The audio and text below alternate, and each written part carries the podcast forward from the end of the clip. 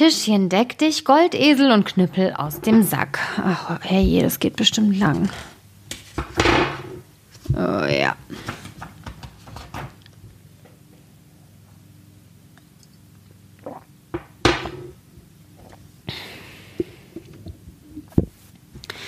Vor Zeiten war ein Schneider, der drei Söhne hatte und nur eine einzige Ziege.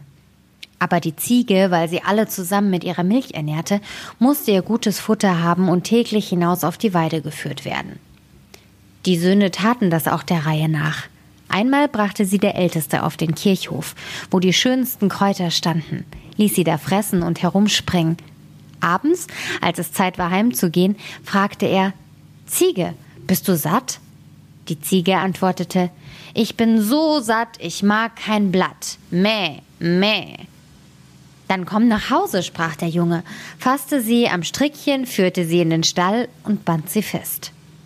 Nun, sagte der alte Schneider, hat die Ziege auch genug Futter bekommen?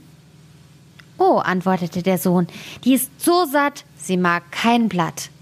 Der Vater aber wollte sich selbst überzeugen, ging hinab in den Stall, streichelte das liebe Tier und fragte Ziege, bist du auch satt?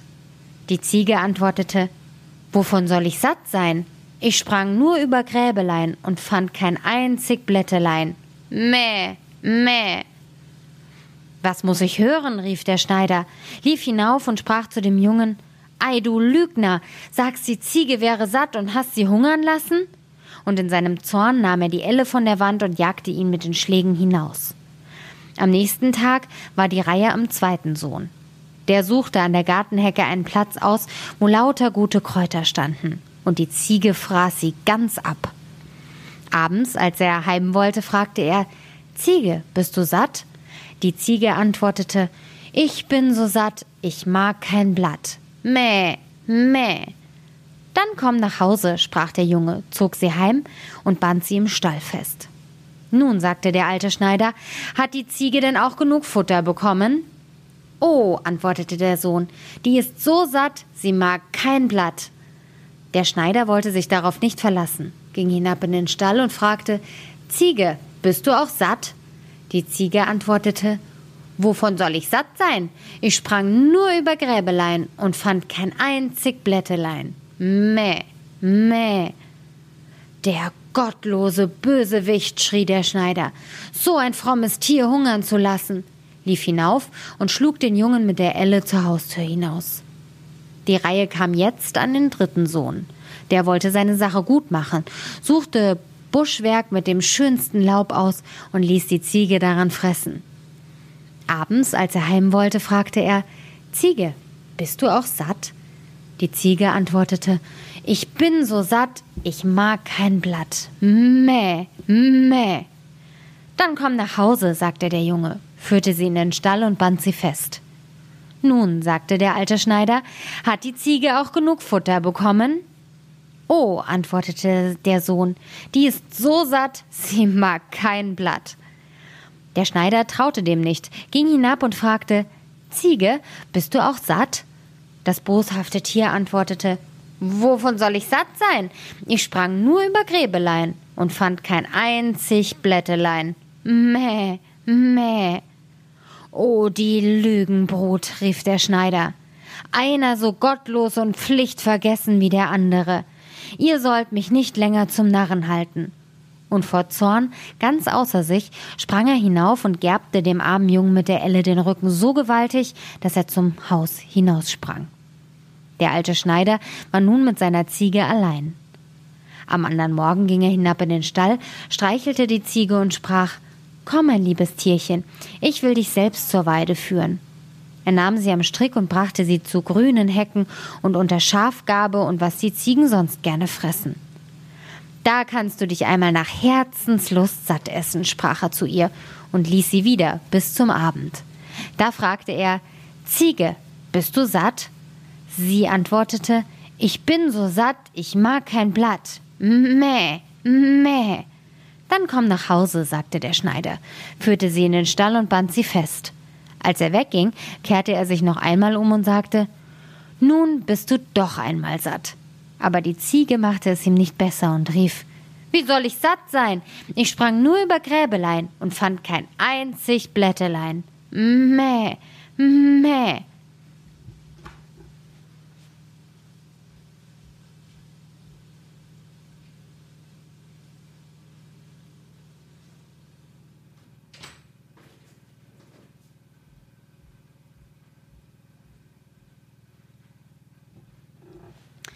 Als der Schneider das hörte, stutzte er und sah wohl, dass er seine drei Söhne ohne Ursache verstoßen hatte.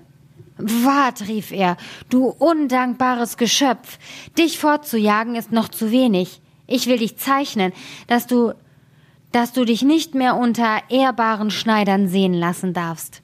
In großer Hast sprang er hinauf, holte sein Rasiermesser, seifte der Ziege den Kopf ein und schor sie so glatt wie seine flache Hand und weil die Elle zu ehrenvoll gewesen wäre, holte er die Peitsche und versetzte ihr solche Hiebe, dass sie in gewaltigen Sprüngen davonlief.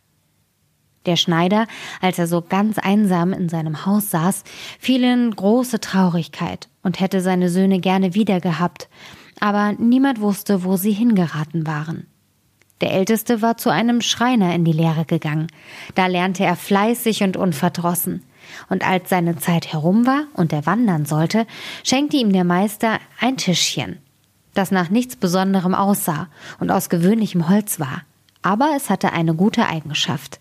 Wenn man es hinstellte und sprach, Tischchen, deck dich, dann war das gute Tischchen auf einmal mit einem sauberen Tüchlein bedeckt, und es standen ein Teller und Messer und Gabel daneben, und Schüsseln mit gekochtem und gebratenem, so viel Platz hatten, und ein großes Glas mit rotem Wein leuchtete, dass einem das Herz lachte.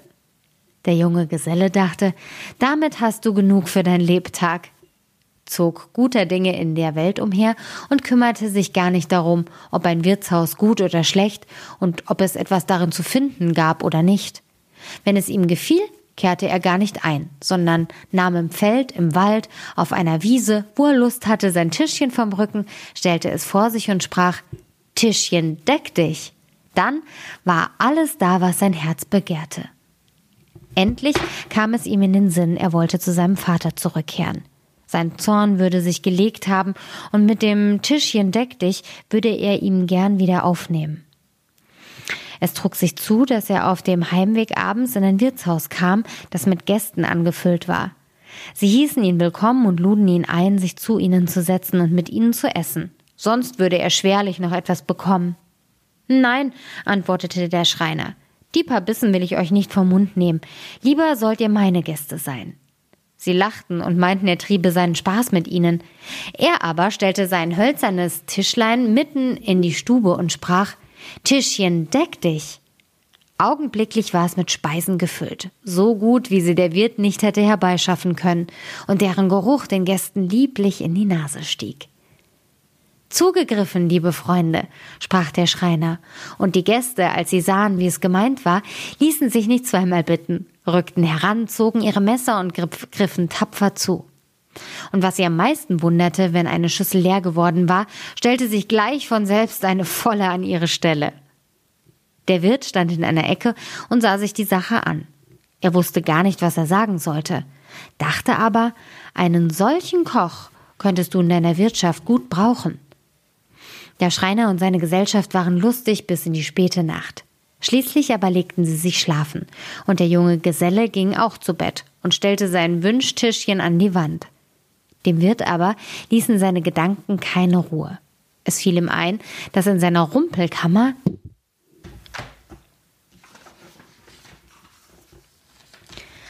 ein altes Tischchen stand, das genauso aussah. Das holte er ganz sachte herbei und vertauschte es mit dem Wünschtischchen. Am anderen Morgen zahlte der Schreiner sein Schlafgeld, packte sein Tischchen auf, dachte gar nicht daran, dass es ein falsches sein könnte und ging seiner Wege.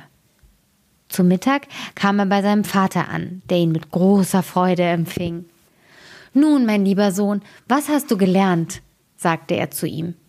Vater, ich bin ein Schreiner geworden.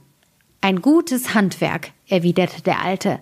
Aber was hast du von deiner Wanderschaft mitgebracht?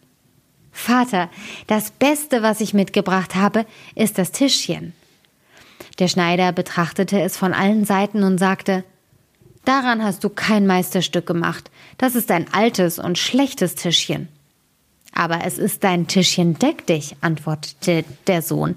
Wenn ich es hinstelle und sag ihm, es solle sich decken, dann stehen gleich die schönsten Gerichte darauf und ein Wein dabei, der das Herz erfreut.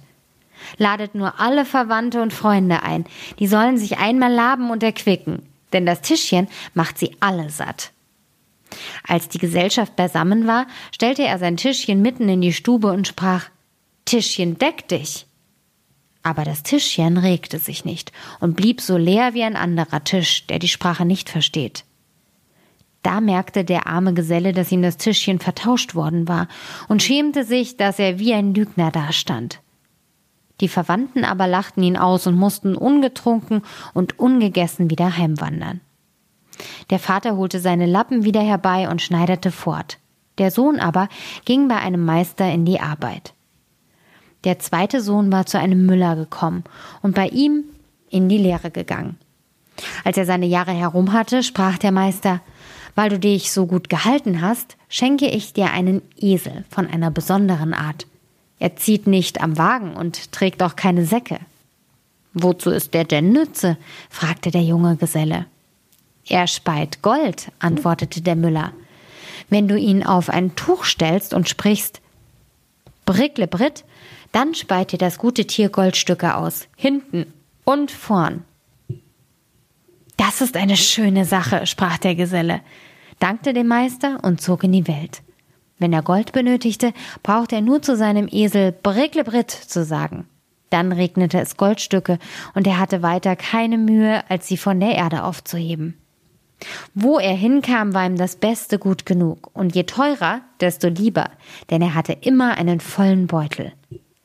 Als er sich eine Zeit lang in der Welt umgesehen hatte, dachte er, Du musst deinem Vater aufsuchen. Wenn du mit dem Goldesel kommst, wird er seinen Zorn vergessen und dich gut aufnehmen.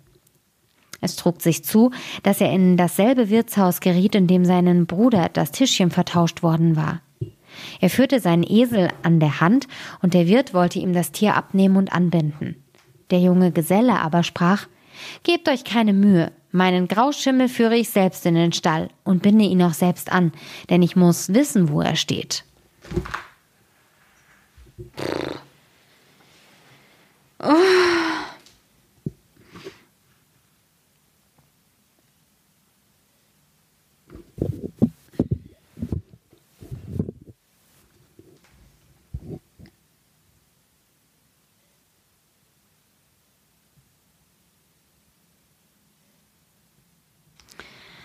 Dem Wirt kam das wunderlich vor und er meinte, einer, der seinen Esel lieber selbst versorgen müsste, würde auch nicht viel verzehren. Als aber der Fremde in die Tasche griff, zwei Goldstücke herausholte und sagte, er solle nur etwas Gutes für ihn einkaufen, da machte er große Augen, lief und suchte das Beste, das er auftreiben konnte. Nach der Mahlzeit fragte der Gast, was er schuldig wäre.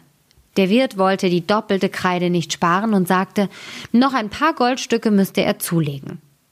Der Geselle griff in die Tasche, aber sein Gold war eben zu Ende. Wartet einen Augenblick. Herr Wirt, sprach er, ich will nur gehen und Gold holen, nahm aber das Tischtuch mit. Der Wirt wusste nicht, was das bedeuten sollte, war neugierig, schlich ihm nach, und da der Gast die Stalltür zugeriegelt, guckte er durch ein Astloch. Der Fremde breitete unter dem Esel das Tuch aus, rief Bricklebritt und augenblicklich fing das Tier an, Gold zu speien, von hinten und vorn, dass es ordentlich auf die Erde herabregnete. Ei, der Tausend, sagte der Wirt, da sind die Dukaten schnell geprägt. So ein Geldbeutel ist nicht übel. Der Gast bezahlte seine Zeche und legte sich schlafen.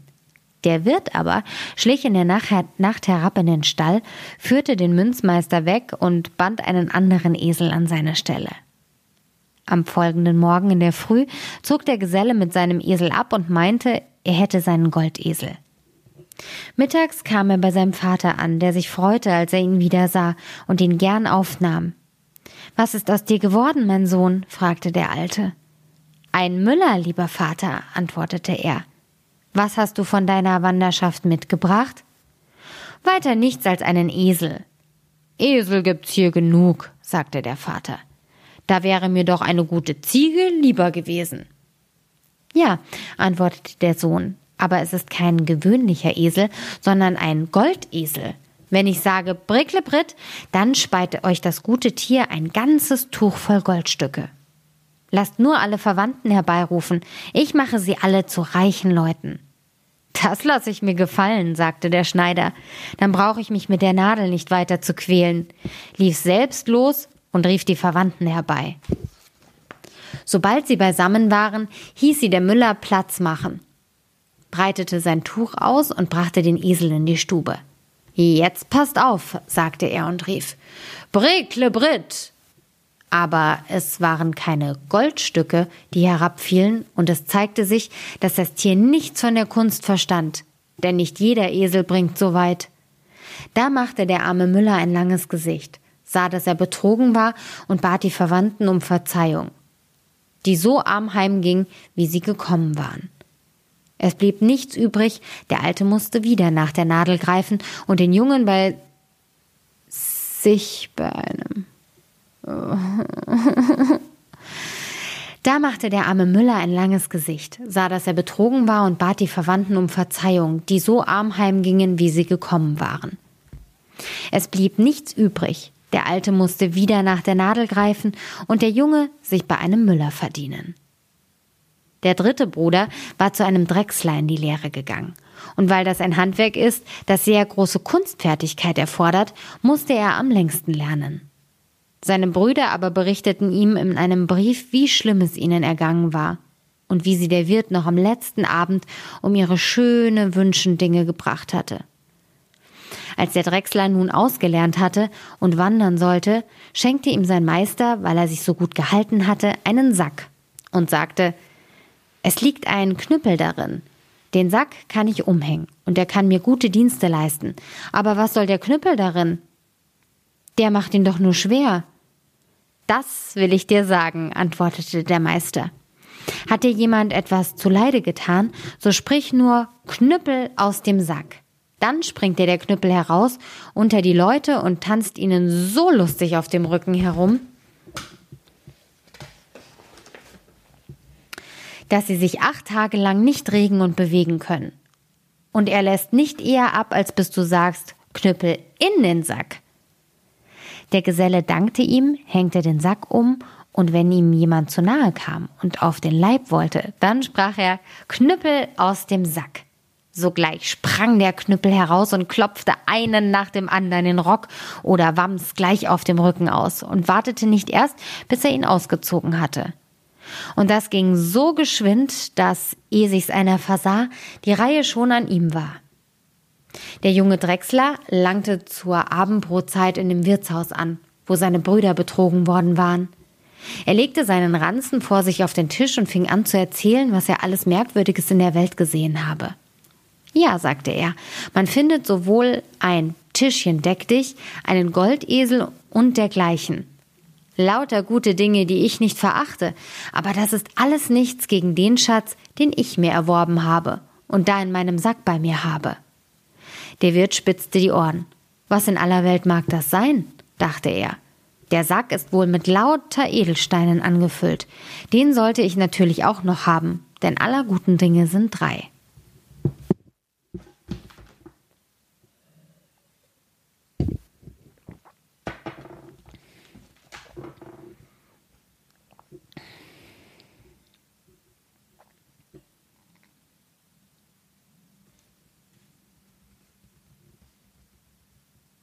Boah, jetzt habe ich leider die Reihe verloren. Hm. Alter. Denn aller guten Dinge sind drei. Als Schlafenszeit war, streckte sich der Gast auf die Bank und legte seinen Sack als Kopfkissen drunter. Der Wirt, als er meinte, der Gast läge in tiefem Schlaf, ging herbei, rückte und zog ganz sachte und vorsichtig an dem Sack, ob er ihn vielleicht wegziehen und einen anderen unterlegen könnte. Der Drechsler aber hatte schon lange darauf gewartet. Als nun der Wirt eben einen herzhaften Ruck machen wollte, rief er Knüppel aus dem Sack. Sogleich fuhr das Knüppelchen heraus, dem Wirt auf den Leib und rieb ihm die Nähte, dass es eine Art hatte. Der Wirt schrie zum Erbarmen, aber je lauter er schrie, desto kräftiger schlug der Knüppel ihm den Takt dazu auf den Rücken, bis er endlich erschöpft zur Erde fiel. Da sprach der Drechsler, wenn du das Tischchen deck dich und den Goldesel nicht wieder herausgibst, dann soll der Tanz von neuem losgehen. Ach nein, rief der Wirt ganz kleinlaut, ich gebe alles gerne wieder heraus, lasst nur den verwünschten Kobold wieder in den Sack kriechen. Da sprach der Geselle, ich will Gnade vor Recht ergehen lassen, aber hüte dich vor Schaden. Dann rief er, Knüppel, in den Sack und ließ ihn ruhen. Der Drechsler zog am nächsten Morgen mit dem Tischchen deck dich und dem Goldesel heim zu seinem Vater. Der Schneider freute sich, als er ihn wiedersah, und fragte auch ihn, was er in der Fremde gelernt hätte. Lieber Vater, antwortete er, ich bin ein Drechsler geworden. Ein kunstreiches Handwerk, sagte der Vater. Was hast du von der Wanderschaft mitgebracht? Ein kostbares Stück, lieber Vater, antwortete der Sohn. Einen Knüppel in dem Sack. Was? rief der Vater. Einen Knüppel? Das ist der Mühe wert? Den kannst du dir doch von jedem Baum abhauen. Aber einen solchen Knüppel nicht, lieber Vater. Sag ich Knüppel aus dem Sack, dann springt der Knüppel heraus und macht mit dem, der es nicht gut mit mir meint, einen schlimmen Tanz und lässt nicht eher nach, als bis er auf der Erde liegt und um gutes Wetter bittet. Seht ihr, mit diesem Knüppel habe ich das Tischchen deck dich und den Goldesel wieder herbeigeschafft, die der diebische Wirt meinen Brüdern abgenommen hatte. Jetzt lasse ich sie beide rufen und ladet alle Verwandten ein. Ich will sie speisen und tränken und will ihnen die Taschen noch mit Gold füllen. Der alte Schneider wollte nicht recht trauen, brachte aber doch die Verwandten zusammen. Da deckte der Drechsler ein Tuch in die Stube, führte den Goldesel hinein und sagte zu seinem Bruder Nun, lieber Bruder, sprich mit ihm. Der Müller sagte Brickle Brit, und augenblicklich sprangen die Goldstücke auf das Tuch herab, als käme ein Platzregen, und der Esel hörte nicht eher auf, als bis alle so viel hatten, dass sie nicht mehr tragen konnten. Dann holte der Drechsler das Tischchen und sagte Lieber Bruder, nun sprich mit ihm. Und kaum hatte der Schreiner Tischchen deck dich gesagt, da war es gedeckt und mit den schönsten Schüsseln reichlich besetzt. Da wurde eine Mahlzeit gehalten, wie der gute Schneider noch keine in seinem Haus erlebt hatte. Und die ganze Verwandtschaft blieb beisammen bis in die Nacht, und alle waren lustig und vergnügt. Der Schneider verschloss Nadel und Zwirn, Elle und Bügeleisen in einem Schrank und lebte mit seinen drei Söhnen in Freude und Herrlichkeit. Wo aber ist die Ziege hingekommen, die schuld war, dass der Schneider seine drei Söhne fortjagte? Das will ich dir sagen. Sie schämte sich, dass sie einen kahlen Kopf hatte, lief in eine Fuchshöhle und verkroch sich hinein. Als der Fuchs nach Hause kam, funkelten ihm ein paar große Augen aus der Dunkelheit entgegen, dass er erschrak und wieder weglief. Der Bär begegnete ihm, und da der Fuchs ganz verstört aussah, sprach er Was ist mit dir, Bruder Fuchs? Was machst du für ein Gesicht? Ach, antwortete der Rote, ein grimmiges Tier sitzt in meiner Höhle und hat mich mit feurigen Augen angeklotzt. Das wollen wir bald austreiben, sprach der Bär, ging mit ihm zur Höhle und schaute hinein. Als er aber die feurigen Augen erblickte, befiel ihn ebenfalls die Furcht. Er wollte mit dem grimmigen Tier nichts zu tun haben und nahm Reis aus. Die Biene begegnete ihm, und da sie merkte, dass es ihm in seiner Haut nicht wohl zumute war, sprach sie Bär, du machst ja ein gewaltig verdrießliches Gesicht. Wo ist deine Lustigkeit geblieben? Du hast gut reden, antwortete der Bär. Es sitzt ein grimmiges Tier mit Glotzaugen im Haus des Roten, und wir können es nicht hinausjagen. Die Biene sprach Du tust mir leid, Bär. Ich bin ein armes, schwaches Geschöpf, das ihr die Wege nicht anguckt, aber ich glaube doch, dass ich euch helfen kann. Sie flog in die Fuchshöhle, setzte sich auf den glatten, geschorenen Kopf der Ziege und stach sie so gewaltig, dass sie aufsprang. Mäh, mäh, schrie sie und wie verrückt in die Welt hinauslief. Und bis auf diese Stunde weiß niemand, wo sie hingelaufen ist.